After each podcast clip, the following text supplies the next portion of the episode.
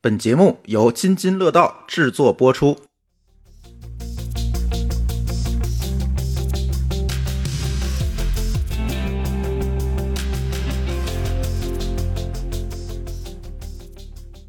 各位听友，大家好啊！这是一期科技伦敦，本期科技伦敦节目由钉钉赞助播出。这期跟大家聊聊 OKR、吧。其实本来很多的听友都想让我们聊聊 OKR、这件事情，而因为什么呢？就是因为很多公司现在慢慢的，尤其互联网公司啊，慢慢的好像都拥抱了所谓的啊打引号的拥抱了 OKR、但是在 OKR 的执行过程当中，就大家纷纷的在我们评论区吐槽嘛，就是这不又是一 KPI 嘛，就没有感觉到这 KR 在哪儿。所以呢，我们这期想跟大家去聊聊 OKR 的这些事儿吧。可以请某个老师讲讲吧。你的人设是管理者，你们公司有没有执行 OKR？执行的怎么样？请跟大家说说。我们作为一个互联网中大厂中厂中厂， 中场，对，那肯定是不能免俗，对吧？那肯定是要有 OKR 的。嗯，对，为什么呢？其实我挺纳闷儿，KPI 不是弄得好好的吗？怎么就 OKR 了？咱们从正面的来讲一嗯下，就是 OKR 其实它更像是呃面向创新的一种管理手段、嗯管理工具。所以说呢，那互联网公司都标榜自己是做创新的。所以大家都喜欢用 OKR，特别是 OKR 这波火还是从 Google 开始的。哎，啊，我当年第一次接触 OKR 大概是在二零一二年，那还挺早的。我当时在这个创业公司，嗯，我知道那个公司，对还有 Google 基因。对，三个创始人有两个是从 Google 出来的，所以相当于是我第一次接触了 OKR 这个东西，嗯以及怎么用。我现在回想一下，当时用的还是不错的，就比较原汁原味儿的。而且团队比较小，是不是也容易去执行的比较好？对，它其实倒不是说整个公司大小，嗯它是说我在这一个单元的团队，它的规模比较合适，也不能说特别小，就是比较合适。呃因为 OKR 这个文化其实还是希望所有人能够看见所有其他人的 OKR，它是一个我们现在有一个词儿叫通晒，又是一个黑话啊，有个通通晒的过程，就是你得知道别人在做啥，或者是别人目标在哪儿嘛？对你还可以给别人写 OKR，嗯啊，然后呢，你自己的 OKR 呢也要跟别人去讲说我的目标在哪儿，嗯，你给我派活儿最好在我的目标范围内或怎么样的，嗯嗯所以很多功能都是用来沟通的，嗯这个人太多了呢，其实就没用了，因为你没那么多精力，就是变成一个非常复杂的网状结构之后，这个东西可能就不太好用了。它就失去价值了吧？嗯，或者是说你必须得有一个比较好的工具了。没错儿，因为我们当时 OKR 是用的 Google Doc 嗯来做的，啊，那就比较糙嘛，就是它没有真正的那些工具在里面，靠人来呃靠管，人来维护。靠人来维护。嗯当然比当时还好，就是 Google Doc 已经可以多人写作了。嗯，我记得我们最极端的情况就是，因为我们那家公司当时人最多的时候大概四五百人，嗯，其实也不是小公司了。啊，峰值的时候，其实维持的时间不长。我们有一个硬性要求，就是刚才不是说了要大家都能看见嘛，嗯，所以就一个文档，全公司的 OKR 就在一个文档里。那我要把别人删了，那不也打死我？当然你可能误删嘛，啊，所以那但 Google Doc 是能看恢复历史的的，能它看能看历还有史历。史，但是我们就把 Google Doc 用到极极致极嗯致了，啊就是就卡的不行不行的。 对，就是它一篇文档同时编辑的人数也是有上限的，嗯啊，我们就摸到了上限嗯 啊。但是当时我们我印象很深刻的一点就是，就是同一篇文档特别长，全公司所有的部门一直到个人的 OKR 全在这篇文档里。所以这个管理起来就比较复杂和麻烦了。你看当时一百来人就还好，嗯，四百人就有点卡死了，头要炸嗯，嗯啊。嗯，而且很多自动化你也不特别好，容易去处理。呃，基本上没办法自动化，当时、嗯完全就是靠人因为手 OKR 本身呢，因为都是文字描述嘛，对也不太好自动化。当然，我们当时还有一些更加变态的要求，就是和现在这些做 OKR 的中厂大厂们，其实比现在他们要求还高。就是我们当时要求的是说，你想你要定目标，你就得知道外部的环境是怎样的，啊、对吧？你对不能自己定一个关起你门不的能目拍标，脑袋。对。比如别人做到一个什么程度，嗯你可以比别人弱，或者是达到或者超过，嗯，但是你总要有一个参照物。是，那这个参照物是从哪儿来的？嗯哎你要有 reference， ，OK，像写论文一样。嗯，所以我们的 OKR 下面有很多都是引用，哦，就是你定这个 O，你是基于哪儿来的？你这个你这个对 O 对吧？你它是不是一个客观的、可验证的一个数字？对，今年我要达到，打比方说，月活三千万，结果发现市场规模才一千万， 对，就你要达到傻逼月活了三 千万啊，那这个市场上都有谁？别人是多少？你得知嗯道对。那你基于的是哪份报告嗯？那这个报告，呃，又引用了谁谁谁？反正这些东西你得列清楚，因为大家会交叉的去 review 嗯嗯你的 OKR。嗯，但是这个事儿人多呢，确实有点不太好搞了。每个人想法不一样，就是人多就不是想法不一嗯样，是你压根儿就不会关心别人。人少的时候就他非常有热情，啊，对我这一 team。对吧？但是一般来讲，我们理论不就是超过五十个人，这个关系你就很难管理了吗？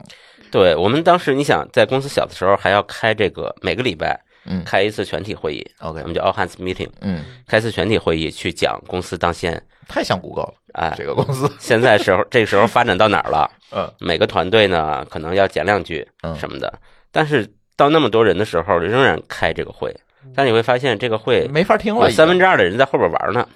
对啊，他也不认就真是他不听，关心啊，对，跟他没关系，就是离得太远对。他想关心，其实也发现，哎，我和我手头的事儿其实嗯很远了，关联不上了。嗯就已经分解、分解、分解，对啊到他那儿就变成手头这摊事儿了，而不是一个公司整体目标了。这个就跟你说，很多有时候那个部门跨得太远，它也一样。比方你比如说我是做研发的，你是行政，那你行政的事儿跟我可能关系就不大，对，对吧？嗯或者说那种就像英特尔这种，就它的软件、硬件制造都有，嗯，那可能大家就是听听听听到最后，发现可能也就没有这个耐心，而且一旦形成常态，可能就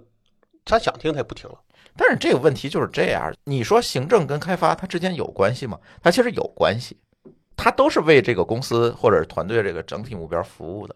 但是你拆拆拆拆一层一层拆下来，而且最关键的，就像刚才某高老师说的，你最后节点的这个人，他已经不知道前面那些人的目标在哪儿的时候，他听这个会，这个沟通已经没有效率了。还有一个问题就是因为你都是一些描述嘛，嗯对吧？有时候可能写的，比如说你说我定的特实在吧嗯，哎可能别人觉得你这个目标定低了，你来个高点儿的，觉得你完不成，嗯那这种都是有可能的，对吧？这个地方啊，我们再多说一点，就是最早在做 OKR 的时候，其实花时间最多的并不是说怎么样有一个工具，嗯，或者这个 OKR 大家是怎么理解的。其实花最多的时间就是怎么描述你的目标，呃，怎么能够明确？就是大家还要对齐你对别人目标的一个期待，嗯，因为 OKR 其实是要把比你的能力啊要蹦一蹦的。有点挑战性。就这个定的通常都是完不成的。所以 OKR 的这个，咱们讲标准的 OKR 的方法论里边儿会提到说，不要用 OKR 来考核，嗯就是它一定是完不成的，它是它的目标是 O，对，它是那个遥远的地平线，嗯你在地平线上戳一旗子，你说这是我的目标，嗯但是呢，我今年可能接近一点儿，明年接近一点儿，但你不能说我这旗子达不到我就扣奖金，那嗯就不行了。那就 KPI 了呀。所以它的功能啊，这个进了国门之后，大家就把这个功能就觉得我们为什么要多一个管理工具？其实它不是替换关系，我明白，对，嗯就是别人不想多一个，所以他就把它把 KPI 想拿掉，换成 OKR。但是呢，原来 KPI 的那些扣奖金的功能啊，还想就留是着，考核类的，还想留着，哎，现在就变成了一个新形态。就是要跟他原先企业的这个管理需求要结合起来。你不能把以前的管理体系全铲了，我重新弄一套体系，这个东西对于谁来讲成本都很高啊。我个人觉得啊，有时候你为了这个定目标就要花很多时间，就像你那时候好像吐槽过，那时候做预算，对吧？你说你做一个季度的预算，结果你花了半个季度，嗯，对，那这种事儿呢，也是一个不太合理的。它其实我是觉得 OKR 在这里，其实一会儿咱会聊到国内企业它做这个东西水土不服的地方啊。我是觉得它是改善了一定的东西，但是不能把以前东西我们都抛掉。嗯，我觉得是和这个企业的业务也有关，和老板也有关。总之是一个挺复杂的事儿，咱可以分开来说。你看你用这个东西啊，一二年十多年前了啊，嗯那为什么最近这两年它突然火起来了呢？很多企业慢慢用大量的使用，其实是在最近两三年当中，尤其就是疫情前后这段时间。我相信这个火爆的过程啊，嗯是跟我们当时那家创业公司有关系的。你说是那个公司散了，然后这些人都散落到各地了。是这样的，我们在这个公司的时候开发了一些 OKR 的系统，后来呢，这个公司散了以后呢，有一部分小伙伴儿去创业，专门做 OKR 系统，哦，但是他没有做起来。后来这个小伙伴儿进了某大厂，我知道是谁了，嗯，对，嗯然后进了某大厂呢，就继续在做这样的业务。啊，实际上是把你们之前那个东西复制过来所，以我非常怀疑说，因为他进了大厂以后，大厂就会把他当成自己的业务来宣传，嗯，就再去这些企业中去宣贯。嗯嗯，所以我非常有理由的怀疑说，这个根儿还是从我们当时出来的。哦嗯，还是你们十年前的那些积累，然后对它出来之后变成一个所谓的方法论，然后开始散叶让大家去用。对，这帮人还写书什么嗯的，后来一看呢，都是我们当时的同事。嗯哦，但我就有个问题了，你们当时最高峰五百人，对不对？你们当时的一些经验积累，如果用在一个死比如说几万人的公司上讲，是不是还可以用？我很担心。我也怀疑这个事儿，就是你怎么落地嘛？但是他们讲的嗯，故事是 Google 呀，不是我们当时但想。是 Google 是从人一开始就开始去做这套东西对，跟已经有这么一套东西对，了，再从上往这个公司，下去推，那个感觉可能是不一样的。对啊，嗯，我可以给你们讲一下我现在所在的中厂，不能叫大厂哈，嗯中厂的这个可也不小啊，这个中场啊，你先说你是中场多大规模吧？大概六千人左右吧，六千到七千人。我们去年才开始推 OKR，嗯，然后推 OKR 呢，因为我就像刚才说的，OKR 方面经验比较多，啊，所以很快的能发现其中的问题啊。但是，当然这个问题我也没有跟谁讲哈，关起门来说，有几个比较大的问题，可能是其他厂也常见的，就是首先这个厂本身是有自己的一套考核的标准方法的，OKR 是横插进来的。当然，好的一点是它是一个自上向下的推，因为所有考核方法都要自上向下嘛。但是不太好的一点是说，成功的 OKR 都是从老板、大老板开始写，下边去分解。对，我们的大老板是不写的，嗨，甚至上边的最高一层都不写，是从中间开始就写。从部门开始写是吧？对，从中间开始写。为什么从中间开始写呢？第一，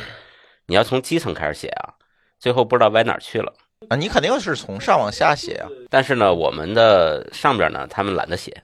嗯所以就从中间开始往下写。嗯然后中间写完了以后呢，再找一找共性，再往上汇总。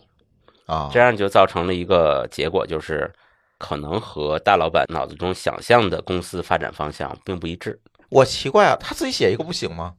我觉得大老板是不愿意写这些东西的，而且大老板我觉得 想法天天变。对，那也是可以写一个，比如说它这个只对中层可见，比如现在我知道 Google 好多的那嗯个上，比如劈柴的 OKR，别人是看不见的。或者只能看到一部分是吧？，对，然后只有他下面的人能看见，然后再往下分解，不是也是个办法吗？很多我觉得，当然这个事儿不能这么绝对啊，只能是一家之言。就是我们国内的很多公司啊，这个老板的这种管理上的规则意识并不强，就是他是老板，他就意味着他是公司里边的土皇帝。他今天想干嘛他就能干嘛。包括他要求 HR 制定的所有的管理规则都不是管自己的，他也不想遵守。嗯，啊，你见到哪个老板要求下属打卡的，他也主动打了吗？那肯定没有嗯。没有，我也不 打。对，所有报销的规则他也不会遵守。嗯，大多数都这样。嗯所以这个事儿呢，其实也一样，也能理解。嗯，而且如果他自己有了一个 OKR，那 OKR 就有不管是多或多或少的一个周期，嗯，那他就不利于大老板自己天马行空。你没有规矩，我可以随便说；但有规矩了，我就等于颠覆自己了。比如今年 AI 出来，我做不做啊？当然了，OKR 本身一定是会留有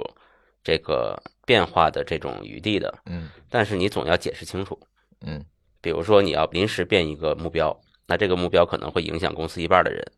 那你一定要给出很充足的理由，说为什么要这么做嗯，啊？但是这一个般大老板是不愿意给的。他会说我是老板，我就要这么干。对对，所以这个事儿也能理解，但是这也是一个比较大的问题。嗯第二个大问题就是 OKR 到底参与不参与考核，这是一个现在在我们公司里头仍然没有定论。就是我们公司有很多考核指标，数字啊什么的，那 OKR 里边没法写，他写了以后呢，其实跟没写一样，他就相当于把 OKR 又掰出来好多 KPI 的东西，然后再写 OKR。这好像是很多公司的现在都遇到的问题。对，那大家不会关注那个 OKR 的，对，那关注肯定是薪酬嘛。因为 KPI 是要扣奖金的，对呀、嗯，老板也不愿意许诺说哦，你 OKR 达到了，你就会获得一个超额奖金。小公司是可以的，嗯大公司呢，你把 OKR 的 O 目标写低了怎么办？谁来验证你？哦，你写的对都很低，然后蹭蹭全达到了。这就是个问题了。对，所以这也是一个困难。到目前为止，我们现在还是有一套 KPI，一套 OKR。当然，这里边有一个有趣的是，我是觉得现在的 OKR 和中国国情在融合，就是这个方法论在融合，因为发现不融合，好像也干不下去。真的是可能有文化的差异。但我有一个想法啊，因为是个小公司嘛，其实也没有那么多的考核。嗯，但我倒听你的这个讲法，我觉得可能 OK 还是一个像就它类似一个中长期的一个目标。就比如说我有个三年规划，我的 O 可能就是我要三年内做到什么目标，比如说在网络安全领域里面要做到第一的位置，那可以有一些衡量指标。那我会把它慢慢分解出来，说哎我这三年大概是什么样一个方案。但你具体在考核的时候，可能会拿 KPI 来去考核，比如说我每年的收入要达到什么地步，我有哪些产品我要做，这样是不是会相对来说会对这个中间的冲突的事儿会比较好一些？嗯而不是你每年定 KPI，而是你定一个相对长的，你每年在修这就个 KPI。是还是尽量的把 OKR 这个沟通能力放啊、大。对，你为什么要工作？你比如说我三年为什么能做到？那大家就要想我要怎么做，对，但怎么做这事儿放在 KPI 里才合理。比如达到什么目标，我这月要完成多少销售指标，那你举个例子啊，说我们公司其实你说它有没有考核呢？其实你说没有吧，它也有；你说它有吧，它又很难，因为你比如我们这个情况，我们的 O 理论讲就是我们不论花多少年，当然以尽快的方案说，对我们要做到把全球的数据做到高质量，嗯并且能够恒定在一个质量的要求上，那这肯定是我的长期目标。那我肯定会反过来想，我说我需要多少人，需要多少钱，对吧？对然后呢，我能花多长时间去做到这个目标？那可能会碰到问题，那碰到问题，那我不觉得是我 O 有问题，是我执行的有问题，是我的 KPI 可能做的不对，或者我的人招的不对。比如像我说，我五月初到现在，我一直纠结，可能你们都知道，咱们私下都聊过了。但对我来说，现在我不觉得 O 定的有毛病吧？嗯我不是说我做全球数据库这事儿有问题嗯，而是我执行的中间过程有毛病，人有问题，我没有做好中间的，比就如说回到了考核和薪呃酬的问题上。嗯对对对那或者说，哎，比如说我会在现在的人里边，有些人觉得不合理，那我把他劝退，嗯但是可能同时这个钱我没有给公司上下，而是拿来发绩效。其实这个地方你会发现，你应该给你们的 HR 这个角色，不管有没有这个人啊、h r 这个角色写一个 OKR，就是人的这个事儿，呃，归到他身上去解决。就是人效的问题。就比如说招聘的质量问题，嗯，然后这个性价比的问题，日常考核的问题。但这个呢，在我们的工作里面，HR 其实只是一个工具人。所以这个你想啊，如果一个 OKR 贯彻的好的公司，其实他没有任何一个人是工具人儿，他都应该是能够自发的向着那个目标去使劲儿。嗯，举个例子来说，我们当时十年以前的这家公司啊，我们的行政也是有 OKR 的。行政干嘛呢？他日常会准备午餐和晚餐，因为我们都在公司吃饭。当时行政有一个 OKR，我记得是这样，就是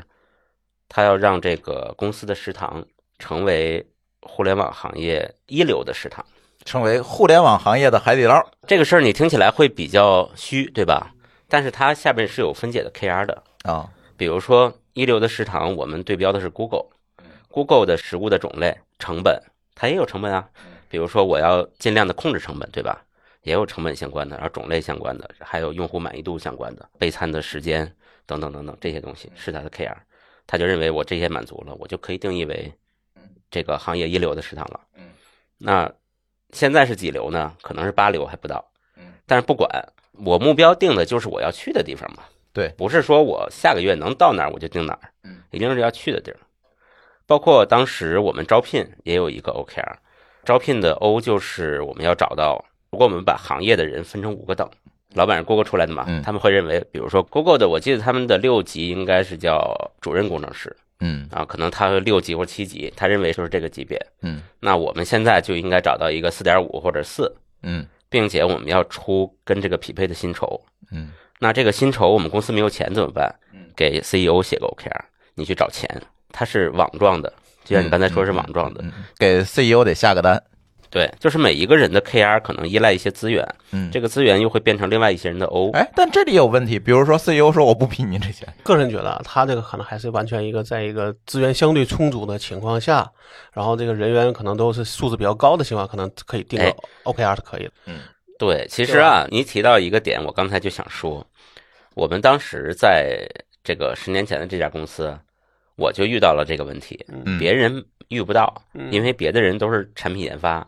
我是干嘛？我管运维的嗯，运维怎么写 OKR？请问你们想一下，就是 SFA 啊，六个九不出错啊，嗯，但很多人他不出错不是他的问题，是对程序出问题了。别管是六个九还是四个九，我是可以把这个东西写成一个 O 或者一个 KR，嗯但是他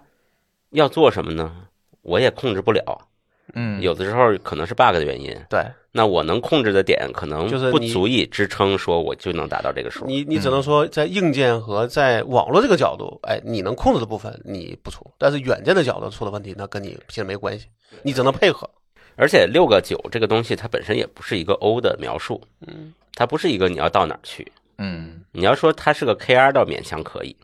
那我们的目标只能写我们要做就是全年不停机，或者是业界第几水平的运维团队，然后这个 KR 是啊几个九，勉强吧，其实还不能完全说，就是哦对吧你还是要量化嘛，有的时候还是需要量化的。而且面临到第二个问题就是，你会发现每个季度或者是每年嗯，我们的 OKR 是改不了的，这都没变呀。今年是几个九，那明年还是几个九啊？嗯不能降个九，为什么？ 对吧？嗯你对，所以我刚才说嘛，说有时候这个 O 可能是一个长期目标，嗯但甚至它就是个固定目标，这就不要改了。你下边只是说，因为今年或者因为明年我手里的资源啊各方面来去做一些微调，嗯调制可能是 K 和 R，而不是 O。所以啊，在我的观察中，这个叫做运营型的业务。嗯运营型的是什么？就是你维持一个日常运转，你有一套标准流程，嗯出了问题呢，你就解决问题；不出问题呢，你就以一个固定的或者是啊哎，不错的效率，把它闭环解决掉对。这个就运营嘛，嗯那没有什么你要突破的点。当然，你可以有一个团队说，我有一个团队是为了解决运营团队的运营效率的。嗯一般可能有三个研发，给他开发这个运营系统，哎嗯这三个人是可以有可以 OKR 定的，对对，对。但那一坨人没法定，但是你这样想，它也有它的上限。比如说，你说能把这做到六个九，那这几个人他也就是到头了。所以他要去对吧做别的。对，他们是一个突击型的小团队，嗯嗯那就你你比如像我们的业务就有问题啊，比如说举个例子啊，我们想做美国数据，对不对？可你在没做之前，你不知道能做成啥样，所以你的 O 也很虚，你的 O 一定是业界最全的 IP 数据库，对，这个是公司级的，这是个 O 嗯啊，没有错。但你细分到各个国家，因为你的你就能分到国家嘛嗯。那我美国能做到什么样子，我不知道，对吧？就跟如果我要现在说，我最后悔就是应该说我后悔去做全球数据去了， 明白吗？ 对，就这个 O 其就实不确定，对，因为你也不知道你要花多少钱，你也不要花多少精力，那都是完全是一个没有别人能问到的这种情况，你只能自己去摸。嗯，但是摸完了呢，你比如说我很难，我一年为这事儿我要花，比如说一百万，但我只能挣十万，但这个钱我从别的角度我能把它怎么说，能够补回来。嗯但是从长期讲，这个东西你说它有没有价值呢？有，嗯对吧？你指望比如说把它卖到国外去，但你说你就很纠结，继续做还是不做？而且中间会各种问题啊，比如说人他不努力，嗯，对吧？一方面说是钱少，一方面你觉得人你不好做，那这不或者又回到各种各样刚才他说这对个啊问题对啊吗？那你说我这是个嗯运行团队还是个什么？而且这个 O 和 K 可能都不好定，因为你你之前都不知道，就是在摸。嗯嗯等你摸到了，你已经有很多沉没成本投进去了，你会更纠结。所以啊，我跟你讲，刚才我就想这个事儿应该从哪儿开始说起，老高给我引出来了。嗯，这个有一个误区，很多人都不知道。其实 OKR 啊，这个 OKR 大家都知道是目标和关键结果，但前面还有好几串呢，后边也有好几串。哦，大家只把中间拿出来当成了一个方法论，就会冒出来刚才老高这这些问题。我跟你说，这个从哪儿开始啊？这个第一个词儿叫做 insight，洞察。啊洞察，嗯洞察解决什么呢？解决你对这个市场的观察，嗯，观察思考。就是类似那种调研报告了，对吧？你可以自己做调研，你也可以去买报告，嗯你也可以去找人做咨询，啊，或者是通过自己上一个年度或上一个周期的这个公司运营的情况，得到一些洞察，这是第一步。这一步就特别像写论文，我刚才说的有很多引用啊之类的，嗯就是在这一步上，这一就是步洞上察这个，我要了解我的行业地位、我对的市场情况、竞争对手的情还有况，我的我想去做什么事儿嘛，最重要的是还了解自己的情况。嗯，自己在哪个站位上，对，对对我，啊我去年做的咋样啊？嗯我招的人咋样啊？这都是洞察。洞察完了，第二步叫做 strategy 嗯啊，策略策略嗯就是我在这些洞察下，我要选几个大方向。比如说老高刚才讲的，我要做全球市场、全球数据，这就是你的策略。嗯，当然，你有可能策略选择的是我只做某个大洲，或者某个国家，对，嗯这是你的产品策略。你还有商业策略，就是我到底做高端，我还是做那个我打哪个市场？我还特别 low，、啊这是商业策略。策略之后才是 O，哦，你要在这个策略上达到一个目标。比如说我做全球数据，嗯全球数据呢，我可能也有目标，说我用一个季度，嗯我先覆盖哪几个州，第二个季度扩大到哪几个州，O 完了 KR，KR 就是说我这个刚才这个大家都知道了，就是你怎么能说明你达到这个 O 了呢？就是有几条 KR 达到了，就相当于达到了那个 O。但是 KR 之后还有，好，这个我还真不知道，对对， 给我们讲讲。长见识了，你看， KR 后面叫做 roadmap 路线图，或者叫做关键行动，是说我有了这么多个我要达到的关键结果，我可能要做一堆事儿，这些事儿是有先后的。比如说，我要先招个人，招一个这个领域的牛逼的人，然后让这个人做一个架构，然后再做个什么事儿，做个什么事儿，这是有先后顺序的。对，这是 roadmap。嗯，大家在这个环节做什么呢？做这个逻辑上的推演，就是想，哎，这个地方可能需要一些资源，嗯，或者哪个是关键控制点？很有可能大家也没想到的资源需求，嗯这时候全都摞得上，相当于是一个 KR 会配着一摞 To Do List。嗯呃，这个字儿我们叫 Road Map。为什么不叫 To Do List 呢？就是它有时间顺序和先后依赖。哦啊叫 roadmap。roadmap 后边还有，roadmap 后边就叫 plan，啊，就更细了是吧？给每一计个划东西列出时间点、交付的时间、完成的时间以及人。比如说找钱写 CEO 哦啊，开发个东西找老高，还有什么什么什么的，拿着最后这个东西嗯开始干活。啊，再去安排任务去。，对对 KPI 怎么来的？嗯你看最后我们是到 plan 上头了吗？你嗯再去考核，每一个时间节点有一个完成时间，每一个交付的东西啊有个完成时间，有个人，哎那这就是你这个人的 KPI 呀、对，哦，就是你这个最后还人要要在回这到个个时间，把这个东西做出来，或者是你这个人在这个时间把这个钱找到，嗯这不就是他的 KPI 吗？那我觉得他这么讲，我能明白，就是这是一个完整的一个方案，从大方向到细到说我要怎么去它是一个分解的对一个去执行工具，这样，然后你最后来说，比如我到了破案的这个地步，我才去想说，哎，我要一个季度招一个像你说的牛人来，对吧？我招到了，我这个 KPI 就完成了。对那这样的话才能去考核呀。对，嗯这时候呢，你会发现其实不是所有人都必须有 OKR 的，嗯你有很多人是在 Plan 中才出现的，嗯对吧？嗯，但是没问题，因为他们都是你这个团队的成员。他是这个任务的执行者，或者那这个时候候就等于对你是给这个小组里边分了一个那个 OKR，而不是给某一个人，对吧？因为你像你说，你比如我们开发个东西，这两个人他同样做美国，那我就没有必要非得说你做这个东部，他嗯你做西部，你们俩人都是做美国，那我们可以在具体的工作里边再去协商，你对们两个怎么去分配工作，就不要在这 OKR 里再写了。嗯或者在你的那个你的计划里边再去写那么细了，没有意义。嗯因为这里头可能会有一些碰到一些具体情因况，为你都是为这个 O 来服务的，够了嗯。有些细节你写的太细，我是觉得我就担心那种情况，你做了一个嗯 OKR，然后花了很多时间在这个文字上，但是你把工作时间都给挤没了。这吧也是好多企对业啊可对啊能对啊比较对啊啊普遍的一个问题。如何能够用，然后如何能够达到你的目标，那可能你这个才才算合理，而不是在这个过程上花了很多时间。对，其实你看，按照我刚才描述啊，其实 OKR 的这个这个里边的条目和你的团队和人这个对应关系是非常灵活的。嗯，你可能一个 KR 就对应了一个人，嗯，或者是一个大团队，都是有可能的。一个呢是个小团队，对这个事儿呢，要灵活的看待，不要死板。就相对于一个虚拟的，对吧？你这个虚拟团队，这个里边可以是一个人，也可以是很多个人。对，嗯，这样可能会更灵活。所以我总结下来，现在 OKR 整个的一个状况，按照某高老师的这个看法，以及现在老高的这个实务来看，其实国内来执行这个 OKR 有很多很多的地方，第一，它可能会有中国特色在里面，就是跟既有的系统怎么去融合的问题，而不是一下子把既有东西都推翻的。对，我跟你讲一个特别有趣的中国特色，就是我们的 OKR 系统呢，现在都加上了一个分类，叫做挑战型和承诺型。 啊，对，是我现在听咱们甲方也这么提，说我们今年的这个做播客是一个承诺型啊，挑战型就是我们这个播客能做到几十万订阅，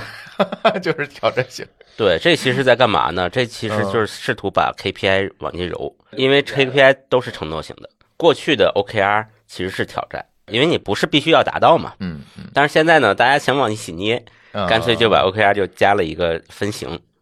嗯，实际上工具是越往后越有用。嗯你看这个洞察和策略这个环节，就不是工具，嗯它完全是看这个可能各个老板人的能们力开会，对对吧就是全是开会开出来的。嗯我相信现在的这些大中厂，他们前两个步骤肯定是有的，没有在 OKR 这套体系里结合。那越大的公司，我是理解，就越是说需要大家来去开会讨论。比如说我今年做成什么样子，那我第二年要做什么事儿，嗯，那就是是通过讨论把前面这两个步骤做了之后，再放到 O 里边。嗯，对但后边可能是大家都没往下想了，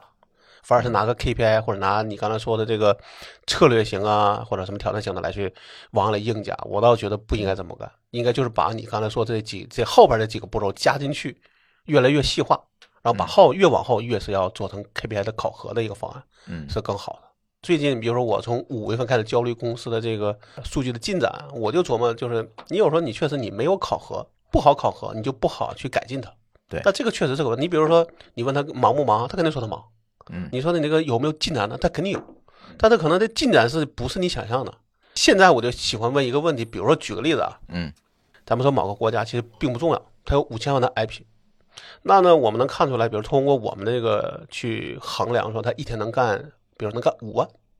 那你算算就知道了，这一天干五万，假设这个国家 IP 不变化，只是去维护推，嗯只去推，你需要多少天？那可能需要一千天，那一一千天严格上讲是四年。那你说这个一个国家在在这事儿上，我花四年的时间、精力和投入，你觉得合不合理？那如果不合理，那就要么你让他干得更快，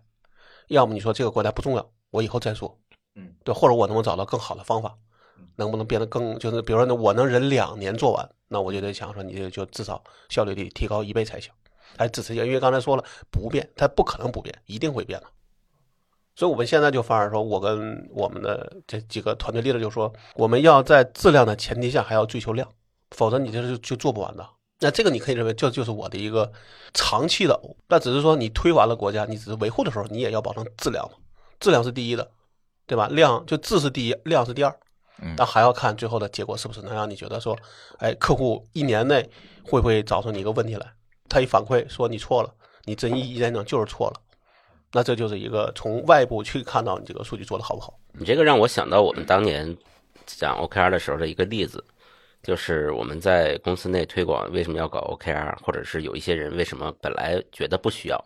为什么也要搞 OKR？这里面有一个点，其实是我觉得是跟 Google 有关系。当时我们的说法是说，即使一个人是搬砖的，嗯他也需要一个 OKR，就是他的目标就是怎么样让自己搬砖的效率成为世界第一。嗯好吧，为什么跟 Google 有关系呢？因为 Google 在招聘的时候，你都知道，它任何岗位都是，比如说技术岗位，嗯，哪怕看起来不是很高级的技术岗位，也要招一个特别顶尖儿的人，人，对，顶尖儿的人，他然有足后够多的钱啊，对，对，然后他的技术也很好，嗯他可以把这个看起来很 low 的岗位做到世界第一，因为他有余力，嗯他每天搬砖的同时，他可以想我发明个什么搬砖机器，百分之二十嘛，对他有余力去改进这个事儿，所以就把改进这件事儿作为他的 OKR，而不是做这件事儿。嗯，变成他的 O，这样他看起来全员就都可以有了。对，所以你也覆盖了我刚才想问你一个问题，就是海外执行的情况。其实，比如说以 Google 为例，这种公司其实它的余力都非常充足，他太充足了，对， 所以它就能定一个世界第一的 O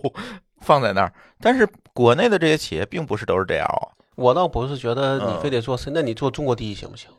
呃那也不是每一个企业都想做中国第一啊。嗯，那可以是某个领域里第一啊，或者你在你的某个部门的某个业务上做某个第一，对，那他其实如果按照某个老师说这个 OKR 的这个权重的问题，那就他就失去了它本来的意义。他要把这个旗子插在地平线上，这个是没错，但是有嗯几个 Google 呢？对，问题就是在于这儿，但你不能说因为只有 Google 才能用 OKR 吧，别人也可以用，只是用的你的角度和方向可能并不一样。对，吧所以我就说，今天为什么我们要聊这个话题，不还是要退回到中国的这个方法论上吗？OKR 嗯的中国方法论上，它一定是有不一样的地方的，或者叫一个普世方法论上。我觉得 OKR 嗯这个工具啊，就非常有意思，它应该是服务于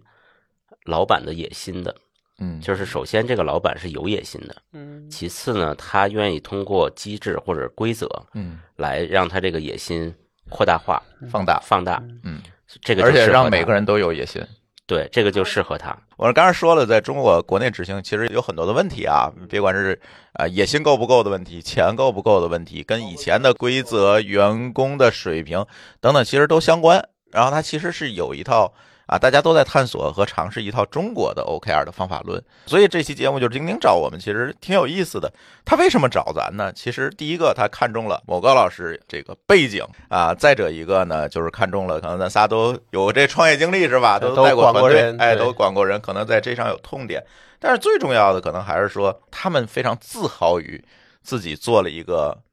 相对来讲非常接地气儿的这样的一个管理工具。然后呢，那天呢也发给我们这个账号，我们也体验了一下，尤其某高老师试的可能比较多哈，给大家讲讲吧。既然就是你之前说了这么多，就是之前遇到的这个痛点啊等等，你是觉得钉钉这套东西它有没有解决一些你以前遇到的一些痛点和问题呢？ 我简单试用了一下，嗯我还写了一个 OKR 在里边，写了我们要录一期关于钉钉 OKR 的音，然后 KR 呢，第一个是录音文件不要丢失啊这个 PR 好低呀、啊，后边还有两个 KR 我忘记了，嗯我我反正用起来呢，感觉有几个特点吧，嗯我们讲有几个特点，第一个是说它确实也提供了刚才说的，比如说挑战型嗯，啊、承承诺诺型型这个 分类，对，这个就是凡是有这个分类的嗯啊，我会有一个判断，就是这帮人还真是在琢磨它琢，磨过嗯。啊、不是照抄的，按那方法论照搬的。对，因为我们公司内部其实是自己开发的这个系统，跟它这个非常的像。后来呢，也加上了挑战性和承诺性。其实这个就是因为刚才说的那个矛盾要弥合嗯啊，这也是慢慢迭代出来的。那它这一第一版就有这个呢，我觉得还真是仔细思考过了，嗯而且应该是自己内部也在用了。然后第二个是说它的一些后续的功能也比较完整了，比如说你写了 OKR 以后，你要跟其他人做对齐，嗯，对齐就是说，你这个 OKR 里边提到了某些人其他人的 OKR，就是通常来说，我们内部会分上下级啊，会产生这么一个现象。比如说，我写了一个 OKR，其实我的每一个 KR 呢是写给一个下属的，比如说我下面管三个部门，这三个部门各有一个 KR，嗯但这个其实也不是特别好的实践，但是哎好用。哎，对，啊能用上。他们会把这个 KR 拿过去当他的 O 嗯啊，那这个关联关系是怎么体现呢？就叫对齐。嗯就是说他把他 O 和我这个 KR，哎，画根线儿连上了，嗯嗯，最后呢能看出一张网状或者网树状状的或一个树大状一个图啊，然后所有的人就能产生这个用黑话叫什么通晒啊之类的这个嗯效嗯果嗯嗯，就是都能看见。这个功能呢，钉钉也做了，还有一个就是复盘，复盘就是在这个考核周期之后，往这个后边写一些完成的情况呀，比如说这个 KR 打了几分，嗯为什么高，为什么低，啊，不足是什么，亮点是什么，写一些这样的复盘的 review 的还可以文复字。盘啊，对，而且我试了一下，它是和它的这个钉钉的文档是关联起来了，嗯这一点我觉得还不错，这个比我们那个写的要好。嗯我们那个复盘是在系统里边复盘，在系统里复盘有个问题啊，就是复完了以后啊，你写了好多字，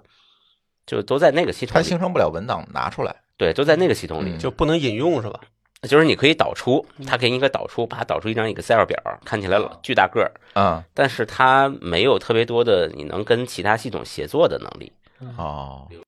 那就是引用嘛，至少要引用。引不了啊、我们那个是引不了，钉钉把它导到钉钉的自己这个移动办公的文档里了。嗯，这个好处就是就会互相加连接，互相引用嘛。对对嗯，它就把这个解耦了。我觉得这个是挺好的一点，我看你试了不少呢，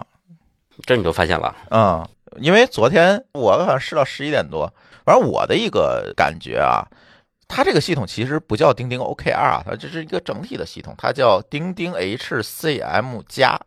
其实一个整合方案，就是它除了 OKR 吧，还有把那个人事啊、薪酬啊、请假、休假呀、招聘，其实都放在里面了。它是一个大管理工序，它不是说我出了一个叫钉钉 OKR 的东西，它是这个大系统里面其中，所以你就能看到它能导入导出，能互相关联，就是因为这个原因。对这个其实面向市场来说也有个优势，嗯，就是它你看起来它又是个模块儿，对但它又是个解决方案的一部分。对解决方案呢本身又是嵌在钉钉的这个大方案里头的，是，因为实际上包括现在我在公司我们也做这个 to B 的，尤其是面向大企业的这个方案，嗯，就是你做一个整个的产品嵌不进去，你就得把它拆散了。这个我们过去应该也提过这个话题，就是拆散了。能有一些开放接口，你能和这个企业原有的系统来整合，嗯，才能卖得进去。就是阿里做这个东西，咱先不褒贬好坏啊，这件事情可能各有各的想法，但是他每次做东西，他都是希望拿出一个解决方案给你。对我觉得阿里还是在这个 to B 的这个方向上嗯，啊是想的比较多。走对了路的，嗯，毕竟这么多年了。对，人家一直做的是 to B 下来的嘛，这就跟那个给你一个 all in one，然后你把这东西在你企业里实施了这种事儿，它的这个痛苦点就很少。对，比如有很多那个 OKR 工具，咱就不点名了，是吧？他说先进企业才能用，用呢实际上就是把你现在企业的东西，除非你从零开始做，这公司从零个人。开始就用这么一套系统，那你能够做下来？那对于一个既有他自己就有自己的一套薪酬啊、绩效这些东西都有的一个公司，你怎么把 OKR 融进去作为一个沟通工具？那都那钉不钉是，是给了一个比较好那的，不光是嗯 OKR 了，其实那些东西都不好用。对的， OKR 是其中之一嘛。就会有这个问题。所以他给的这个模块化，我是比较看重的。这个可能跟某某老师试的那些细的功能可能不太一样哈，我就可能对看的这个看的比较多。再者一个就是他特别强调了 OKR 这种所谓叫沟通工具的这个属性，对，它有比较多的，比如刚才你说什么对齐、复盘，其实它是更强调沟通和对，没错。其实 OKR 本身就是个以沟通为主的一个东西嘛。嗯，咱说它也不能说没有考核的功能，但是它主要的还都是在沟通。对，刚才老高也说了，你也说了，其实很多企业的问题出在哪儿，就是战略没有拉齐。你到五六百个人开会的时候，那后面三分之二都在玩酒，为什么他拉不齐了这件事情？我就忙我手头的活儿，我可能我手头的活儿还忙不完呢，你跟我提战略，我也看不到。那他其实就看到了一个，他提供这么一个穿透工具吧，算是战略的一个穿透工具，能让大家从上而下的说。当然，你那个老大不写 OKR 这事儿另说 哈，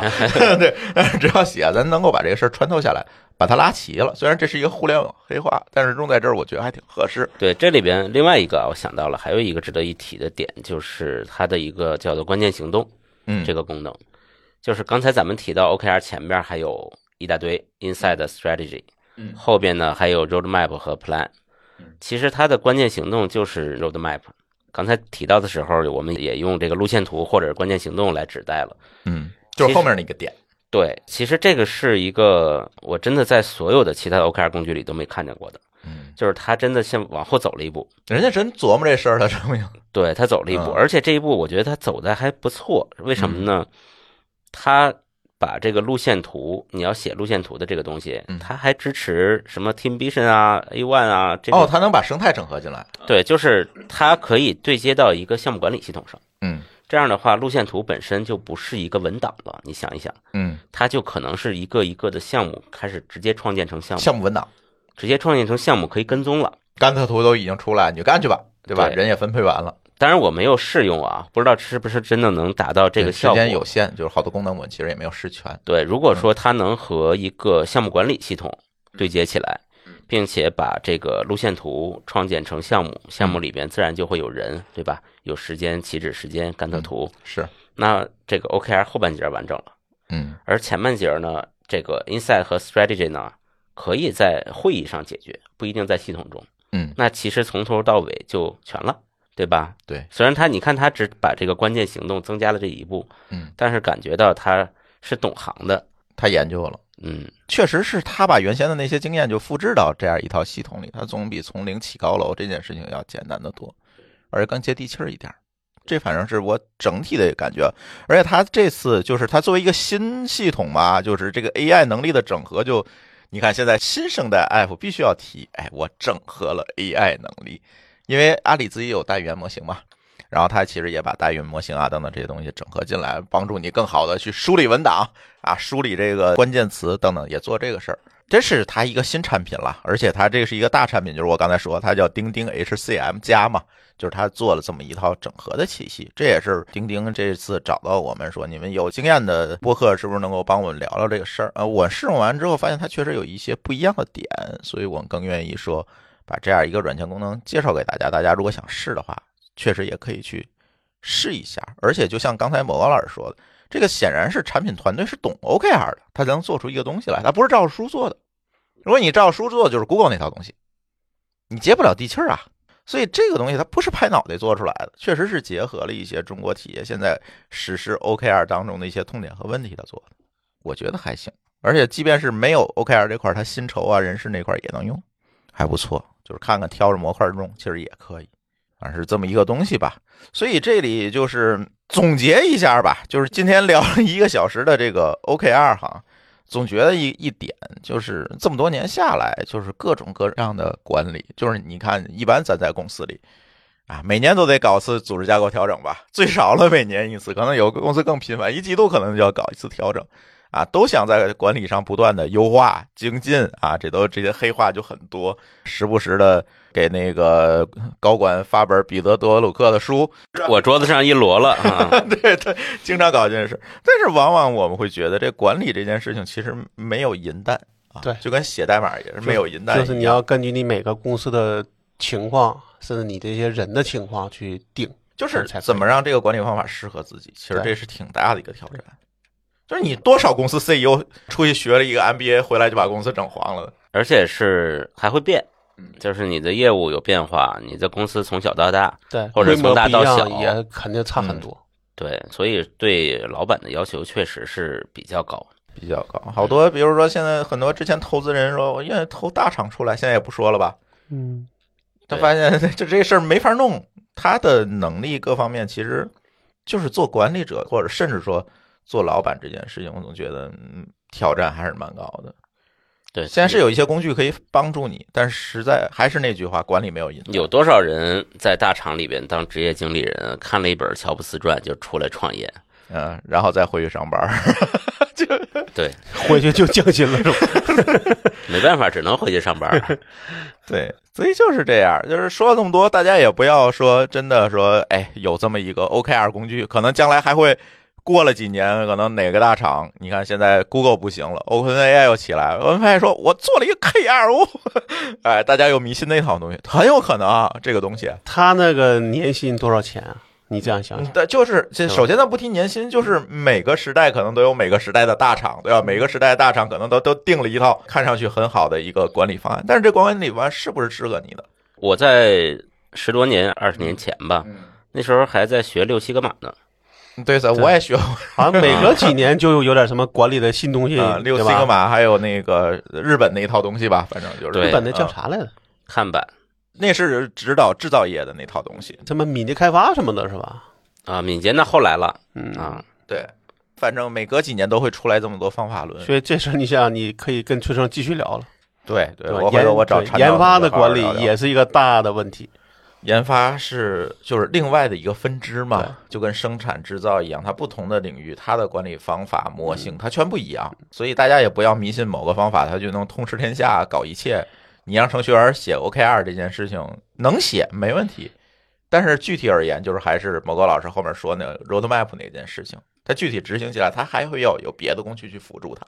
对吧？还有生态里面其他的，比如钉钉，它可以接缠道，对吧？它变成缠道里面的项目，嗯，哎，这事儿可就牛逼了。或者说他的 OKR 可以到产道里边去看具体情况，对就不要再去再让每个成员再去两边去复制粘贴，对那就更好了嘛。对对对，所以这个东西它是一个综合的东西，不是说我们把 OKR 挂在天上，这公司管理就没问题了，不太可能这啊。还是要落地啊。对，还是要落地。落，如果你管理成本太高，那就也很麻烦嘛。嗯，就是一个最佳实践的问题吧。我总想说，就是你符合你企业特点的最佳实践的复用，其实才是但这最个有确实，效我得同意毛高老师说的话，就是你嗯这个最大的老板得有想法，嗯他要么呢有野心，要么说我现在这个愿意把公司做好，嗯，他还得有这个领导力。对吧？就是他至少他要去愿意尝试这些新东西，否则你用原来方法，他你这个公司比如一年能挣一千万，那你用老方法应该还能挣一千万。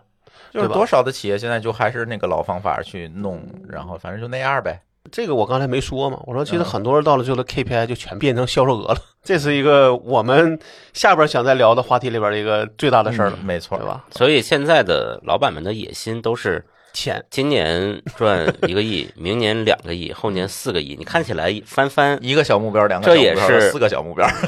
对你每年翻番看起来野心也不小，对吧？嗯但是其实不太一样，嗯，就是 Google 他们的那种野心是改变世界，啊哎，颠覆个什么东西，啊，我建立啊行业标准。呃对这种这种其钱实比是附带的，对他们认为钱是跟着来的，对嗯，行吧，反正每个公司有每个公司自己的挑战吧。这期节目我们也特别感谢钉钉 OKR 给我们提供的赞助，然后呢，也希望大家听完这期节目可以去试用一下钉钉的 OKR 工具，看看是不是符合自己的需求哈。行，那我们的这一期的科技乱炖就先跟大家聊到这里，感谢大家的收听，我们下期节目再见，拜拜。再见好。嘞，拜拜。感谢您收听本期节目。本期播客节目由津津乐道制作播出。你也可以在我们的官网 dao 点 fm 找到我们的更多内容作品。如果您喜欢我们的节目，欢迎在微信、微博、朋友圈等社交媒体转发分享。您的分享对我们而言十分重要。如果您希望与我们互动，可以关注我们的微信公众号“津津乐道播客”，天津的津，欢乐的乐，道路的道。在关注后按提示操作，即可加入我们的听友社群。